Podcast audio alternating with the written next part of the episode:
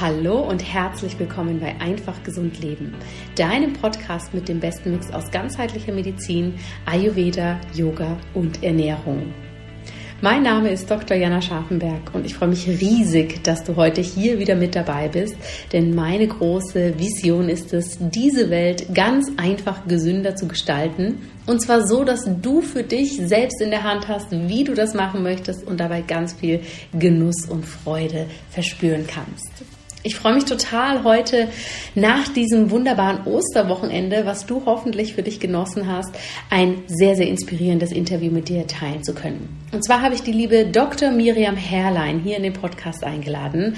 Das ist eine wunderbare Kollegin von mir, die nicht nur angehende Kinderärztin, sondern auch zertifizierte Yogalehrerin, Mind-Body-Medizinerin und Yogatherapeutin in Ausbildung ist.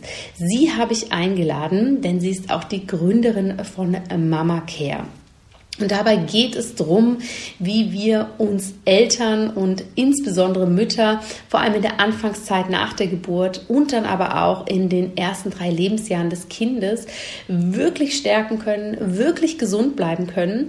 Denn für alle Eltern unter uns, wir wissen, von was wir sprechen, wenn wir sagen, das kann ein absoluter Ausnahmezustand sein, diese Zeit.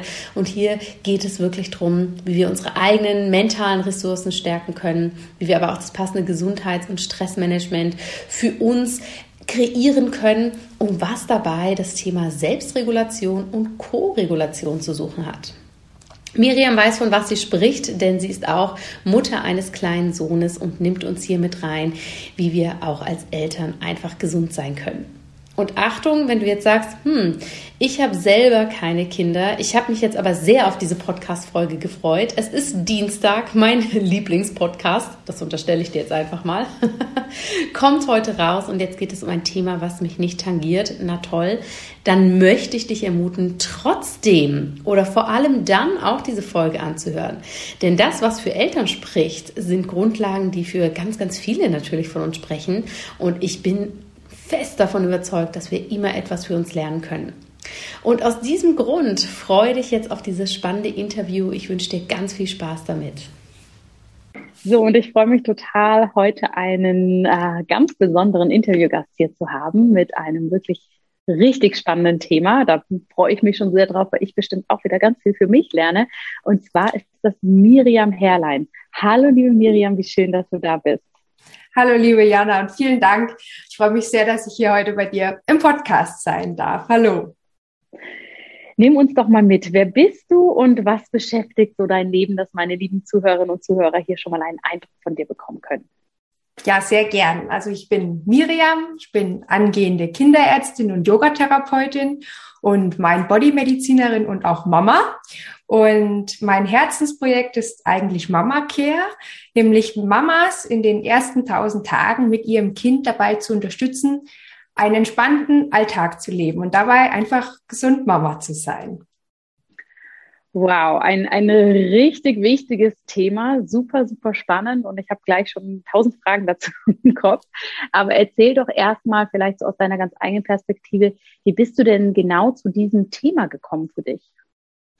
Ja, eigentlich hat das schon ziemlich früh begonnen, so gegen Ende des Medizinstudiums. Da habe ich in der Schweiz in einer großen Kinderklinik gearbeitet und gemerkt, dass doch so für diese ganzheitliche Kinderheilkunde, nämlich eben diese Beschäftigung auch mit dem Umfeld der Kinder und mit den Mamas, mit den Eltern, dass dafür sehr, sehr wenig Zeit bleibt einfach. Man kümmert sich immer um die Krankheiten der Kinder und versucht sich schnell wieder gesund zu machen, aber es ist sehr, sehr wenig Zeit, wirklich auch zu gucken, ähm, ja, was, was hält den Kinder gesund oder wie kann man sie auch dabei unterstützen, in ihrem Umfeld mehr auch unter, Unterstützung oder generell auch ähm, ja positive positiven Support ähm, zu erfahren. Und mhm. ich habe dann meine Ausbildung in der Schweiz auch begonnen in der Pädiatrie und dazu gehört ein Fremdjahr am Anfang und war da in der Psychiatrie und in der Schlafmedizin und bin mhm. da das erste Mal ähm, mit der ganzheitlichen Medizin in Kontakt gekommen und habe dann über viele Umwege auch die Mind-Body-Medizin und ähm, Yoga kennengelernt und einfach erfahren, was man mit diesen ja wunderbaren Bereichen auch alles Positives für die Menschen, für Eltern, für aber auch für Kinder ähm, tun kann. Und als ich dann selber Mama wurde, 2020, habe ich dann mal die andere Seite erfahren. Also nicht nur eben die, die Rolle als Ärztin, sondern auch als Mama und habe mhm. da wirklich auch festgestellt, dass ich selbst bei der Kinderärztin oder den Kinderärzten, wo ich so betreut wurde, ja einfach ganz, ganz wenig so Unterstützung erfahren habe, eben über mhm. die ganz normale Grundversorgung meines kleinen Sohnes hinaus. Ja. Und dann war irgendwann für mich klar, gut, wenn ich wirklich mal eine Kinderärztin werden will, die ihren Job gerne macht und auch ihr Leben lang, dann muss ich da meinen eigenen Weg finden, um so eine ganzheitliche Kinderheilkunde überhaupt möglich machen zu können. Und ja. jetzt arbeite ich gerade in der Klinik, in einer Kinderklinik hier in Hessen. Und da ist der Alltag so voll, da ist wieder keine Zeit für Eltern, für Mamas. Und deswegen habe ich mich eben dazu entschieden, in Teilzeit zu arbeiten und mit der restlichen Zeit, die mir da so bleibt, auch ähm, Mama Care zu betreiben, nämlich eine ganzheitliche mhm. Unterstützung von Mamas, in der ich eben versuchen möchte, die Kinder so auch ganzheitlich zu betreuen, dass ich eben nicht nur sie, sondern auch ihre Mamas mit Stressmanagement, mit, Res mit Resilienzstärkung auch begleite. Ja, super, super spannend.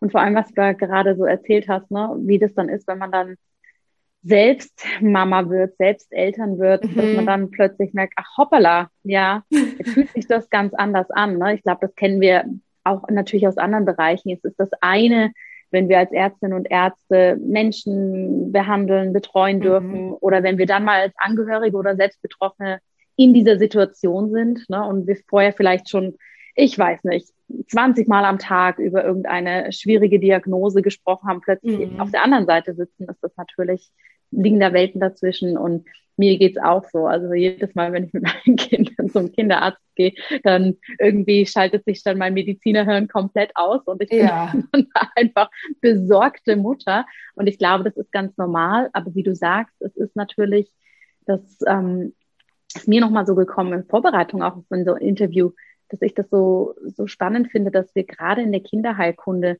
wo wir eben den, die Komponente Eltern, ich sage es jetzt einfach mal so etwas schwierig, mhm. dabei haben, dass wir da oft vergessen, dass das natürlich auch ein Riesenfaktor ist für die Gesunderhaltung der Kinder. Ne? Wie geht's den ja. Eltern? Wie kommen die mit der Situation zurecht? Und das ist ja das eine, wenn ich zum Kinderarzt gehe und sage, boah, ne, seit 14 Tagen verschnupft und es passiert nichts. Ähm, und ich habe aber jede Nacht geschlafen oder ich habe halt jede Nacht ein Kind rumgetragen. Ne? Da kann ich ja gar nicht mit der Energie dann in die Versorgung genau. reingehen. Und das finde ich total augenöffnend. Ähm, das habe ich durch dich jetzt schon gelernt, bevor wir überhaupt hier drüber gesprochen haben. Ja, und wie du sagst, ich finde, wenn man dann sich auch so ein bisschen fragt, wie, was hält denn ein Kind gesund über die normale ähm, Versorgung durch den Kinderarzt ja. hinaus, dann sind das ja auch gerade in den ersten tausend Tagen die Eltern, ganz oft eben auch eben besonders die Mama, weil sie am meisten zu Hause ist. Und ähm, ich finde es da eben so spannend, in den ersten tausend Tagen hat ein Kind noch keine Ich-Ausprägung. Das heißt, es kann nicht unterscheiden zwischen ich und Mama oder ich und Papa, sondern mhm. es identifiziert sich über die Bezugsperson. Und wenn man das einmal verstanden hat, auch als Arzt oder als Mama, dann versteht man auch, dass diese Gesundheit von einem selbst als Mama Grundlage oder auch diese mhm. Selbstregulation, dass man sich selber gesund halten kann, dass das die Grundlage für die Gesundheit auch des Kindes ist. Und ja. das, als ich das verstanden ähm, habe, auch als Mama selber, da war es für mich klar, dass eben dieser Weg, dieser einfache klinische Weg, nur die Kinder zu betreuen, dass der für mich nicht funktioniert. Und mhm. wie du sagst, dass das dann auch entweder, ähm, oder dass das dann auch so dieser, dieser, dieser springende Punkt war, wo man sagt, okay, was kann ich denn noch tun, außer eben nur diese klinische Versorgung? Ja, Absolut. Und äh, das, äh, na, da hebt sich schon meine Frage, warum tausend Tage? auf. Mhm. Ähm, aber erklär uns das vielleicht noch mal ein bisschen genauer, weil ich glaube, das ist für mhm. Menschen, die das jetzt noch nie gehört haben mit ähm, der Ich-Ausprägung und so weiter, vielleicht etwas abstrakt. Kannst du uns das nochmal erklären? Ja, also diese ersten tausend Tage, das sind vielleicht jetzt nicht auf den Punkt genau tausend Tage, aber es geht mehr oder weniger darum, dass in diesen ersten drei Lebensjahren ähm, eines Kindes zum einen das Kind eine massive Entwicklung durchmacht, nämlich mhm. das Gehirn bildet sich aus, das Stresssystem, die, dieses Ich-Verständnis bildet sich auch, auch das Immunsystem, aber auch die Mutter durchläuft eine ganz wesentliche Transformation. Und wichtig ist zu verstehen, dass das kindliche Gehirn sich daran letztendlich ausbildet, was es erlebt. Das heißt, die Erfahrungen, die ein Kind mit seiner Umwelt, insbesondere seiner Bezugsperson macht, prägen die Gehirnstrukturen, prägen das Stresssystem, prägen einfach alle Gehirnbindungen. Hm. Und wenn man jetzt ein Kind sicher begleiten, also co-regulieren möchte, also es dabei unterstützen möchte, ähm, Emotionen zu regulieren, Impulse zu kontrollieren, Frustration zu, to zu tolerieren auch, dann muss man selbst auch als Mutter oder darf man eine gute Selbstregulation haben.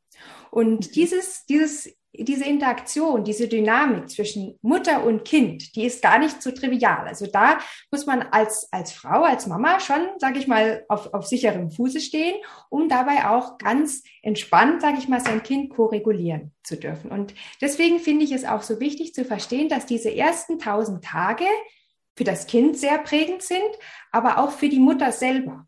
Denn ich denke oder ich habe das so verstanden, auch jetzt in der Zeit, in der ich mich sehr viel mit diesem Thema beschäftigt habe, dass auch für die Mutter da ein unglaubliches Potenzial in diesen ersten Tagen drin steckt.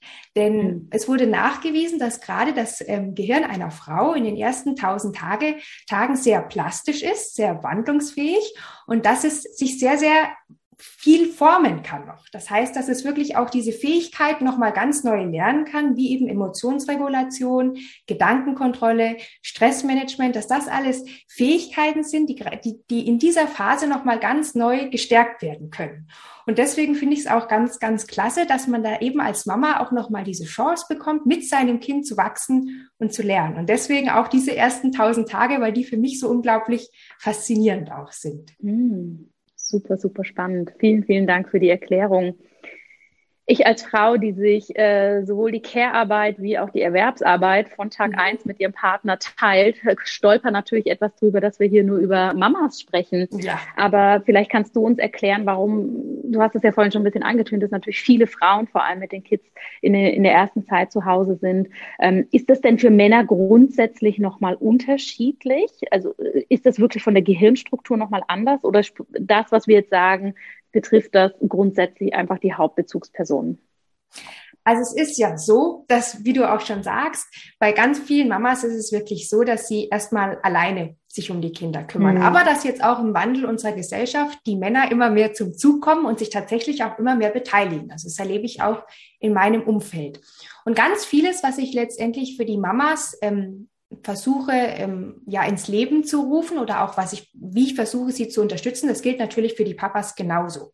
Hm. Ähm, hm. Doch denke ich, dass die, die Männer da nochmal einen anderen Bezug zu haben, weil sie ganz ja. viele Dinge doch einfach, ja, vielleicht, ähm, weil, weil ihnen viele Dinge noch einmal, einmal etwas leichter fallen. Sie denken vielleicht über gewisse Dinge gar nicht so viel nach oder vielleicht fällt es ihnen auch einfach leichter, diese, diese, diese Kombination zwischen Beruf und ähm, Familie, also diese Doppelrolle, auch ähm, ja etwas entspannter, sag ich mal, zu gestalten. Aber doch ist es auch so, dass mittlerweile, dass man mittlerweile weiß, dass je mehr sich Eltern oder insbesondere auch Väter um ihre Kinder kümmern, desto mehr bilden sich auch bei den Vätern gewisse Hirnstrukturen aus, die es ihnen möglich machen, mhm. noch empathischer mit ihrem Kind umzugehen oder ihr Kind noch besser zu koregulieren. Also wie du auch sagst, eigentlich müsste man in der heutigen Gesellschaft viel mehr auch noch die, die Väter mit ins, mit ins Boot holen und auch mehr in den Blick nehmen, gerade weil sie ja immer mehr auch, wie jetzt auch zum Beispiel bei dir oder auch bei mir, an der, an der Kinderbetreuung beteiligt sind. Also du hast ganz mhm. recht, eigentlich gilt das mittlerweile für beide. Aber da ist ja für mich jetzt einfach leichter ist, auch die, die Mamas ganz ja. gezielt anzusprechen, auch jetzt eben durch eine, sagen wir, einen, einen weiblichen Ansatz, ähm, ist ja. das jetzt natürlich für mich jetzt erstmal die primäre Zielgruppe. Absolut. Und ich gebe dir auch recht. Und was ich ja da jetzt auch zwischen den Teilen bei dir rausgehört habe, ist, ne, ähm, Väter können es manchmal entspannter vereinen, ähm, Arbeitsleben und Care-Arbeit und ich kann mir gut vorstellen, dass es für Frauen natürlich auch einfach auch mit diesem ganzen gesellschaftlichen Druck und die Rolle der Mutter und, und, und, ne, da könnten wir ja jetzt drei Tage Podcast ja. drüber machen. Aber da sind natürlich einfach auch nochmal andere Herausforderungen präsent ähm, und real, ja, als es jetzt vielleicht für Väter sind. Deshalb finde ich das tatsächlich auch sehr wichtig, ne, dass man auch genau diese Doppel-, Vierfach-, Fünffach Herausforderung da auch nochmal sehr spezifisch natürlich aufgreift. Mhm. Ja.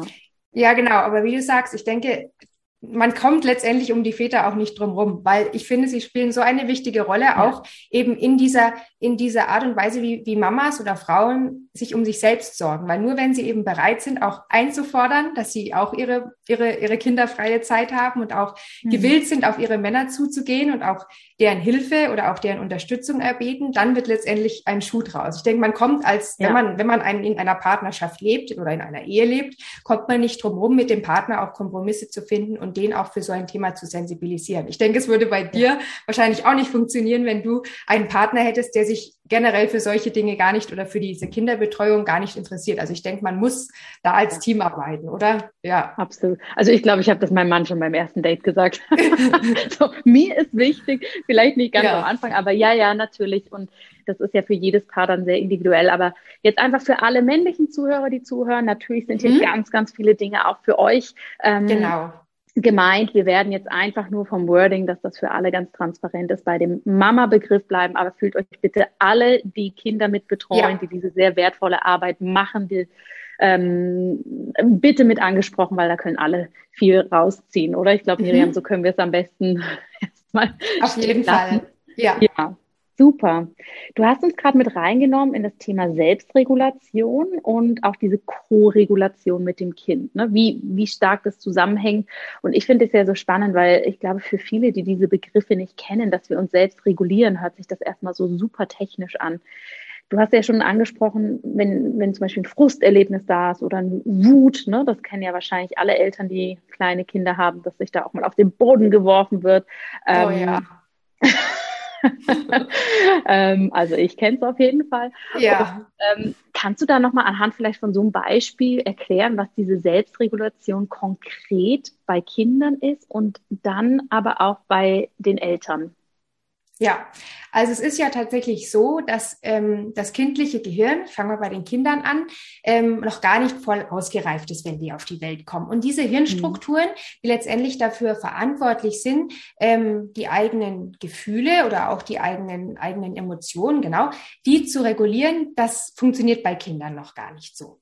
Und das funktioniert erst in dem Moment, wo sie begreifen, dass sie ein eigenes Individuum sind, dass sie selber Entscheidungen treffen können, selber auch Gefühle haben, die anders sind als die der Eltern und wenn Sie auch begreifen, dass, ähm, dass Gefühle Gefühle sind. Das heißt, wenn Sie sie wahrnehmen, auch benennen können und dann auch verstehen, wie man mit ihnen umgeht. Und das lernen mhm. Kinder im, in der Interaktion mit ihren Eltern. Das heißt, in dem Moment, wo Eltern ihren Kindern beibringen, dass Gefühle Namen haben, dass Gefühle in Ordnung sind, dass sie da sein mhm. dürfen und dass sie aber auch wieder ziehen können, dass man sich da auch nicht in ihnen verliert, dann lernen Kinder eben eine wichtige Komponente der Selbstregulation, nämlich Gefühle zu regulieren. Mhm. Genauso ist das mit Gedanken, genauso ist das mit dem eigenen Verhalten, ist das auch mit gewissen Problemen oder Einstellungen. Das müssen oder dürfen Eltern letztendlich erstmal ihre, ihren Kindern spiegeln. Das heißt, ihnen das mhm. immer wieder aufzeigen in gewissen Situationen, dass sie selbst diesen Umgang damit lernen. Ganz konkret heißt das jetzt zum Beispiel, wenn ein Kind, eben wie du es so schön auch eben schon angesprochen hast, in einer Trotzphase ist und sagen wir mal, es bekommt jetzt irgendwie eine Banane nicht, die es gerne hätte oder einen Keks und muss dann lernen, damit umzugehen. Und am Anfang ist das wirklich so, da muss man sich das vorstellen, ein Kind bekommt seinen Keks nicht, schmeißt sich auf den Boden, schreit wild rum, denn diese, diese, diese Ablehnung der Eltern, dass es jetzt diesen, diesen Keks nicht bekommt oder diese, ja, dieses, diese klare Regel, jetzt gibt's keinen Keks mehr, da, damit kann ein Kind am Anfang nicht umgehen. Das ist Stress im kindlichen Gehirn und man muss sich vorstellen, dass in diesem Moment wie ein Feuerwerk im kindlichen Gehirn losgeht, ein Stressfeuerwerk. Und das zieht da seine Bahnen und explodiert. Und das Kind hat noch nicht die Möglichkeit, dieses, dieses, diese, diese Explosion, sag ich mal, in Bahnen zu lenken oder sie auch zu regulieren und wieder zur Ruhe zu bringen. Mhm. Und ähm, Eltern können das aber ihrem Kind beibringen, indem sie immer und immer wieder ähm, es dabei unterstützen, eben diese, diese Emotion, diese Frustration wahrzunehmen und dann aber auch zuzulassen und eben dann wieder auch zu zähmen. Und ähm, das gelingt aber eben nur, wenn in dieser Stresssituation für das Kind, sage ich mal, die Eltern ruhig bleiben können. Das heißt, wenn sie mhm. selber erst einmal in der Lage sind, so eine Situation auszuhalten, sich selbst dabei auch, sage ich mal, beobachten zu können und danach zu sagen können, ja, das darf jetzt mal sein, es ist eine schwierige Phase, es gehört zur Kinderbegleitung dazu, um dann eben auch empathisch, also einfühlsam, mhm. einfühlend auf das Kind zuzugehen. Und mhm. als Mama oder als Papa konkret heißt das, dass ich selbst erstmal wahrnehme, okay, auch in mir löst das einen gewissen Stress aus, wenn mein Kind sich auf den Boden schmeißt. Ich darf dabei auch mal schwitzen, ich darf dabei auch mal mutig sein. Aber die Kunst besteht letztendlich darin, dann zu sagen, okay, es ist jetzt so, es gehört dazu. Ich verstehe, dass mein ja. Kind das einfach noch nicht kann. Ich verstehe aber auch, dass es meine Aufgabe als Mama oder als Papa ist, da jetzt das Kind zu begleiten mit Geduld. Mhm. Und ich verstehe aber auch, dass es für mich auch einfach mal richtig nervenaufreibend sein darf, ja. dass ich da auch mal fluchen darf und dass es, dass es nicht eine perfekte Situation am Ende sein muss.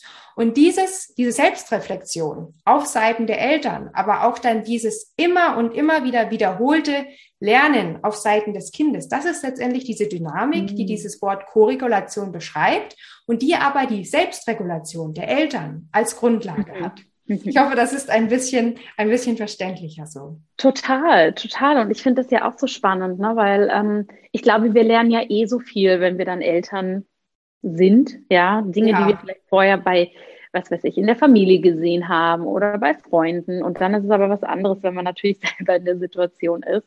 Und ähm, ich glaube, das kennen auch alle Eltern. Ne? Manchmal funktioniert schaffen wir das besser und manchmal nicht so gut. Aber dieses Lernen und gerade wie du sagst, mit dieser ne, auch Selbstregulation, ja, auch da mal zu gucken, was triggert mich vielleicht in der mhm. Situation. Mhm. Ne, das finde ich genau. super, super spannend, weil natürlich bringt einen das ins Schwitzen, wenn das Kind sich hinwirft und schreit und außer sich ist. Ne? Aber was ist es eigentlich, was mich triggert? Mhm. Ist es, dass Leute gucken könnten? Ist es, dass ähm, ich das Gefühl habe, ich habe das nicht unter Kontrolle? Ne? Und das ist ja wahrscheinlich bei jedem was anderes. Und das finde ich, auch wie du es nochmal vorhin gesagt hast, ne, mit dem Gehirn und was sich da alles was wir da für ein Potenzial haben. Das finde ich jetzt in, ich sag mal, äh, meiner Zeit als Mama äh, jeden Tag wieder so faszinierend, wie viel ich darüber selber lernen darf und dann wieder ja, Flecken aufzudecken. Ich gemerkt habe, hoppala, okay, das war mir irgendwie gar nicht so bewusst, dass ich da so auf sowas so reagiere oder da, ne, mir selber auch ein bisschen erstmal emotional durchschießen kann. Ja, und ich finde, das ist eigentlich auch das Spannende. Aber ich finde, das braucht auch unglaublich viel Mut. Weil wenn man mal ehrlich ist, ähm, halten einem die eigenen Kinder eigentlich die ganze Zeit wie so ein Spiegel vor Augen. Ich finde, die Kinder, die sind so, die sind so das, was uns am meisten ähm, berührt, aber auch am meisten mhm. triggert, weil jede, jede Mama, jeder Papa hat ja ihr Kind unheimlich lieb. Ja, also die sind ja unheimlich in Verbundenheit und wollen eigentlich alles richtig machen.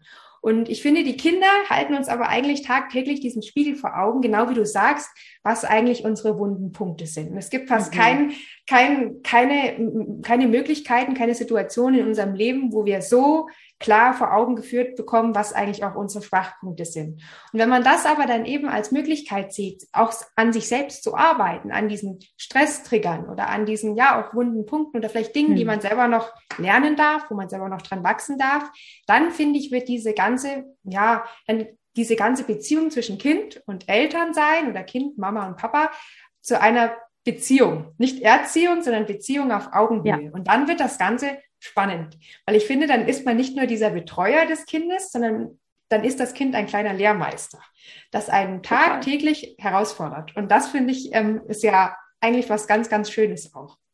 Ja. Hast du denn da gerade so ein paar Tipps für uns, gerade wenn es um dieses Thema Regulation geht, was wir als Eltern da, ähm, auf was wir da mal achten können, wenn wir das nächste Mal in eine Situation kommen, die wir ne, gerne begleiten wollen und wo wir aber merken, ui, das ist, das ist einfach eine Challenge für uns.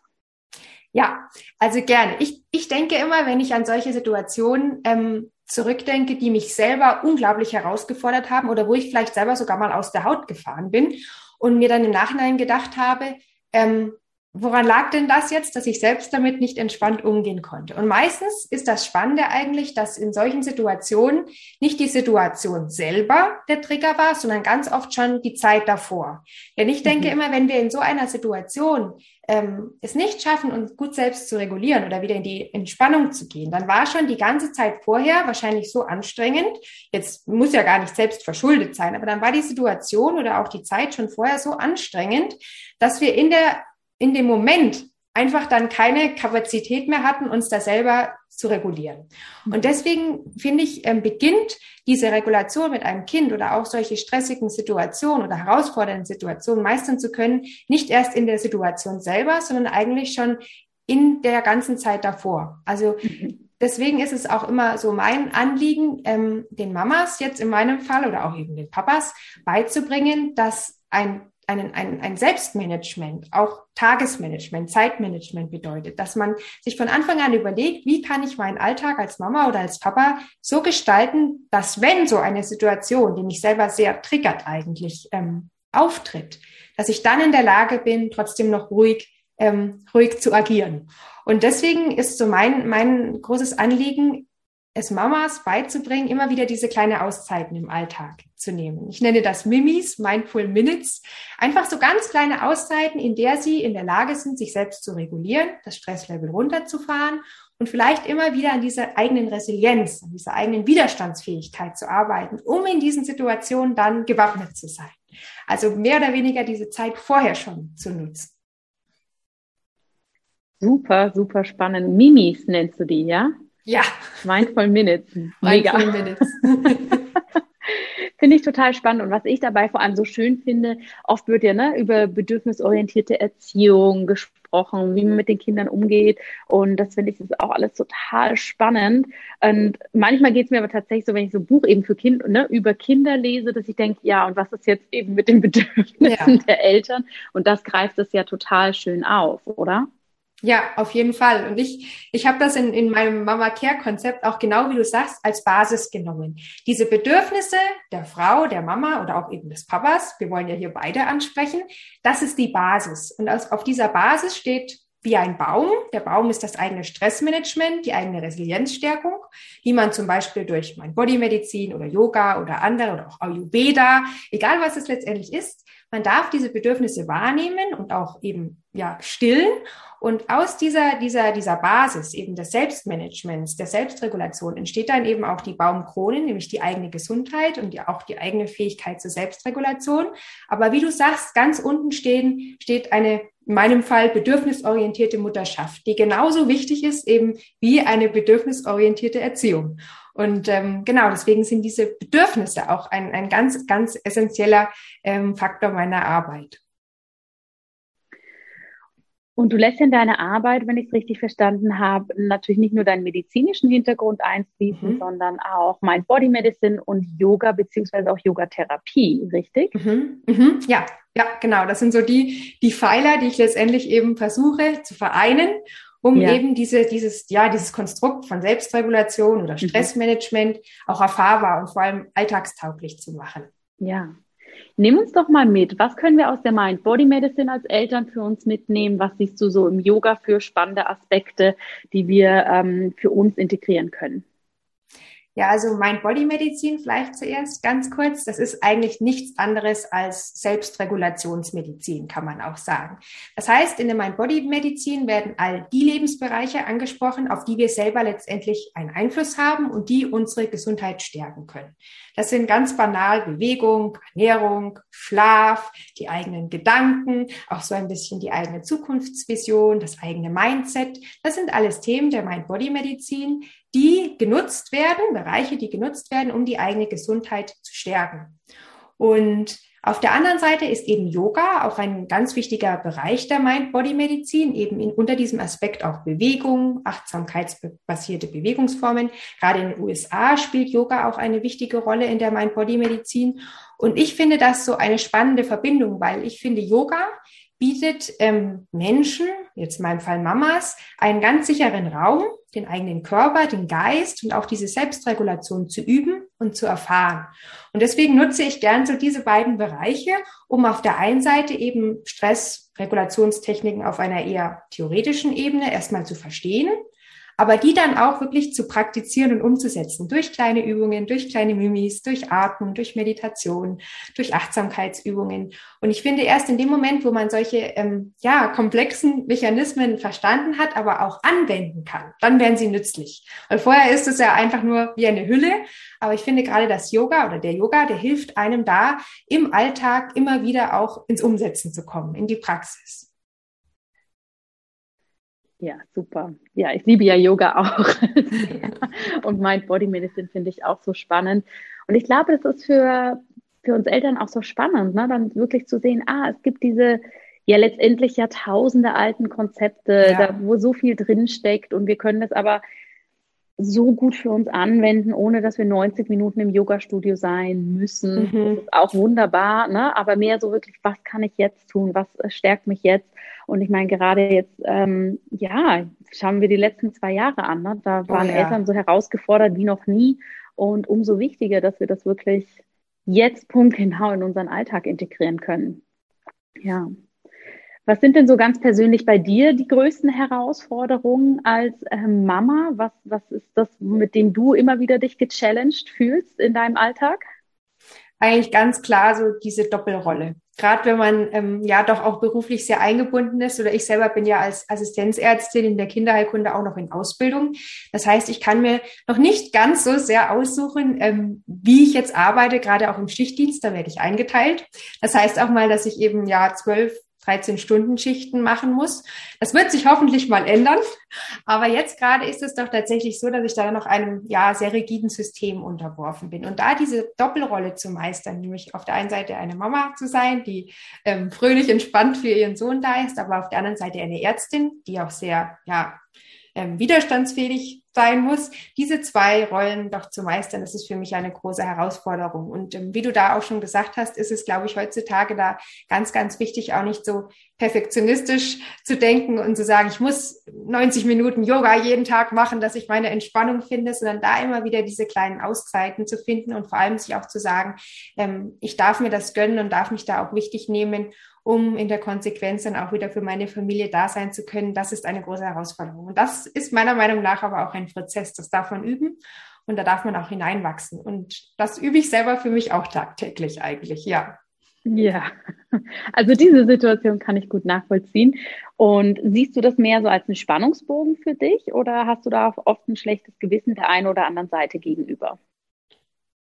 Also ich denke, ähm, es ist falsch für mich oder für mich fühlt es sich nicht richtig an, schlechtes Gewissen irgendwie zu haben, weil ich weiß, dass ich ähm, erstens mal Geld verdienen muss, dass ich meine Familie auch ernähren kann.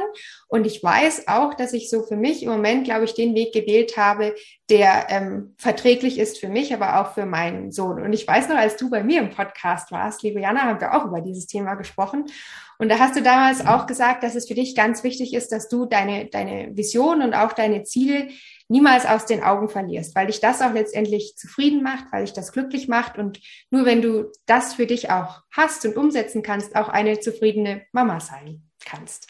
Und ähm, ich denke, in der Konsequenz, wenn man daran denkt, dass die Kinder ja auch irgendwann mal älter werden und sicherlich dann auch mal ihre eigenen Träume und Ziele haben und dann aber wissen, dass Mama und Papa das auch für sich verfolgt haben und nicht aufgegeben haben, nur, nur weil sie jetzt ähm, kleine Kinder auch hatten, dann werden sie das verstehen. Und deswegen macht es für mich eigentlich nach wie vor Sinn, das so umzusetzen. Sicherlich ist es nicht, sage ich mal, Anführungsstrichen jetzt perfekt, wenn man so viel auch arbeiten muss.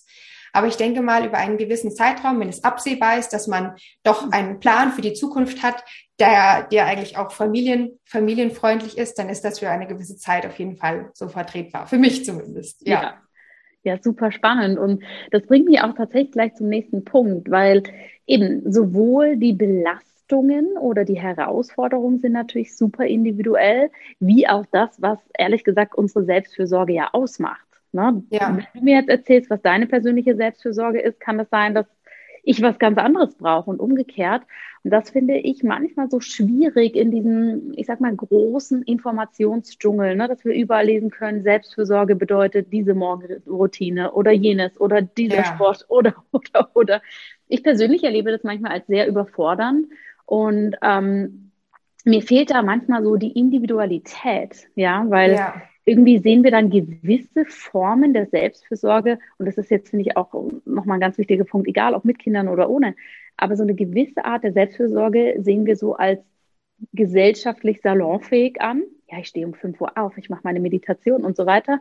Und andere Dinge irgendwie nicht so. Was ist denn da deine Haltung zu? Ist Selbstfürsorge ähm, wirklich sehr individuell? Müssen wir darauf achten oder sagst du, nee, so ein paar Pfeiler sind einfach für uns alle und sollten so gemacht werden? Nein, also ich finde, ich sehe das genau wie du. Klare Antwort. Genau ja, weil ich finde, das ist schon allein ein Faktor, da machen sich ganz viele Mamas, Papas, die machen sich da sehr, sehr viel Stress, weil sie sagen, also für Selbstfürsorge oder Zeit für mich, dafür habe ich keine Zeit. Also nee, Zeit habe ich nicht, das kann ich nicht. Aber ich denke, dieses, dieses, diese Ansicht oder diese Annahme, keine Zeit zu haben, resultiert letztendlich aus genau dem, was du sagst, aus diesem Problem, dass man diese Vorstellung hat, dass Selbstfürsorge ähm, nach den und den Pfeilern ablaufen muss, aus Yoga, aus Meditation, so und so viele Minuten am Tag, so eine Morgenroutine. Und wenn man das für sich aus dieser Informationsflut, die uns das digitale Netz jetzt letztendlich bietet, wenn man das für sich rauszieht, dann ist man natürlich komplett überfordert und sagt, nee, also für sowas habe ich keine Zeit und ist in dieser Opferhaltung und sagt, nein, also Selbstfürsorge, das geht für mich gar nicht und ach, ich, ja. Nein, also deswegen finde ich, ist es ganz wichtig, wie du das auch immer so ganz schön mit deinem, mit ähm, deinem Konzept oder deinem Verständnis von Ayurveda letztendlich auch lehrst oder auch verbreitest, ist, dass es etwas sehr Individuelles ist und dass man niemals alles für sich übernehmen muss, sondern dass man rausfinden darf. Es ist auch meiner Meinung nach sehr, sehr viel Selbstreflexion und auch sehr, sehr viel, ähm, ja, Demut insofern, als dass man sagt, ich finde für mich selber raus, was gut ist.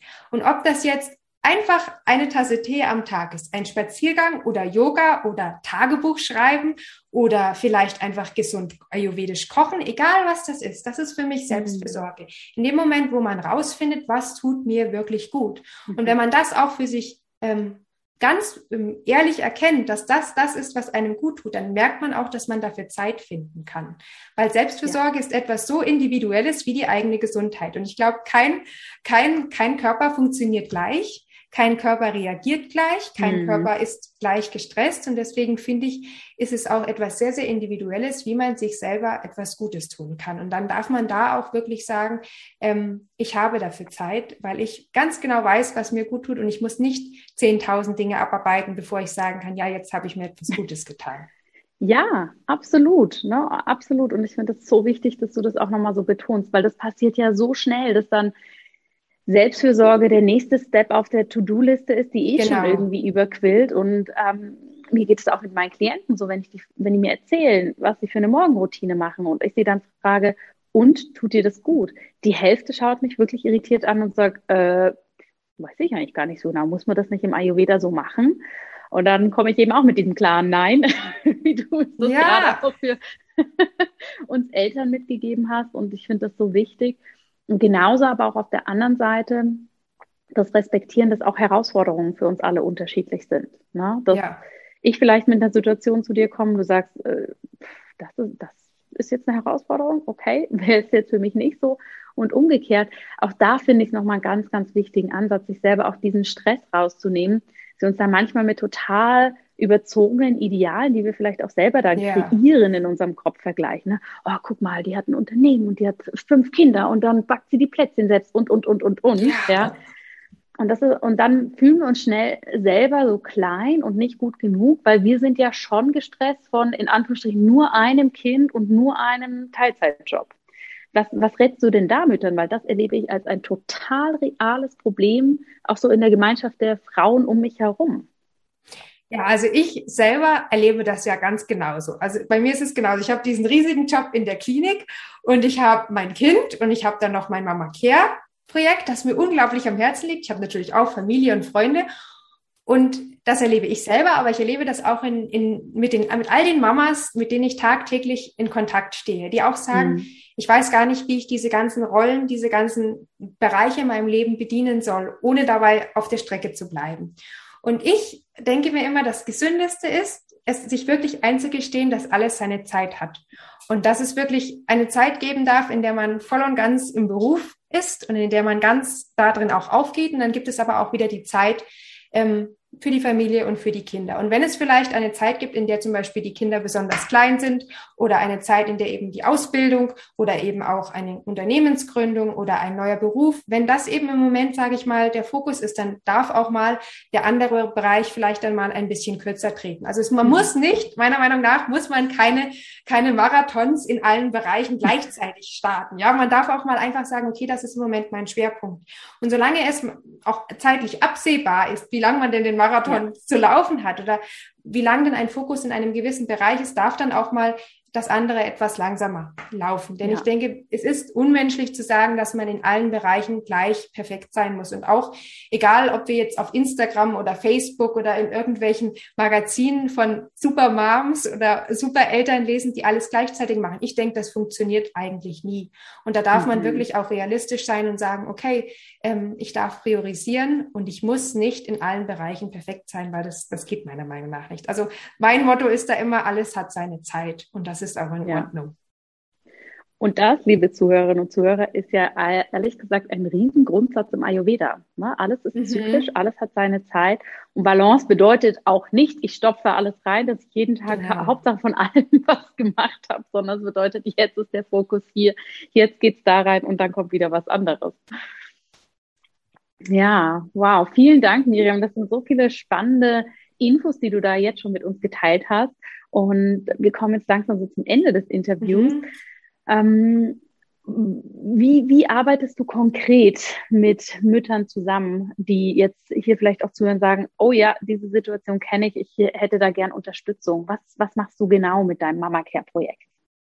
Ja, also ich habe mich im Moment ein bisschen mehr darauf spezialisiert, jetzt gerade auch im Online-Bereich, eben wirklich Mamas eine digitale Toolbox, ein digitales Zuhause letztendlich zur Verfügung zu stellen, ähm, wo sie genau, das ist da wieder das Stichwort, für sich selbst individuell gucken dürfen, was tut mir gut und was bedeutet für mich Selbstfürsorge.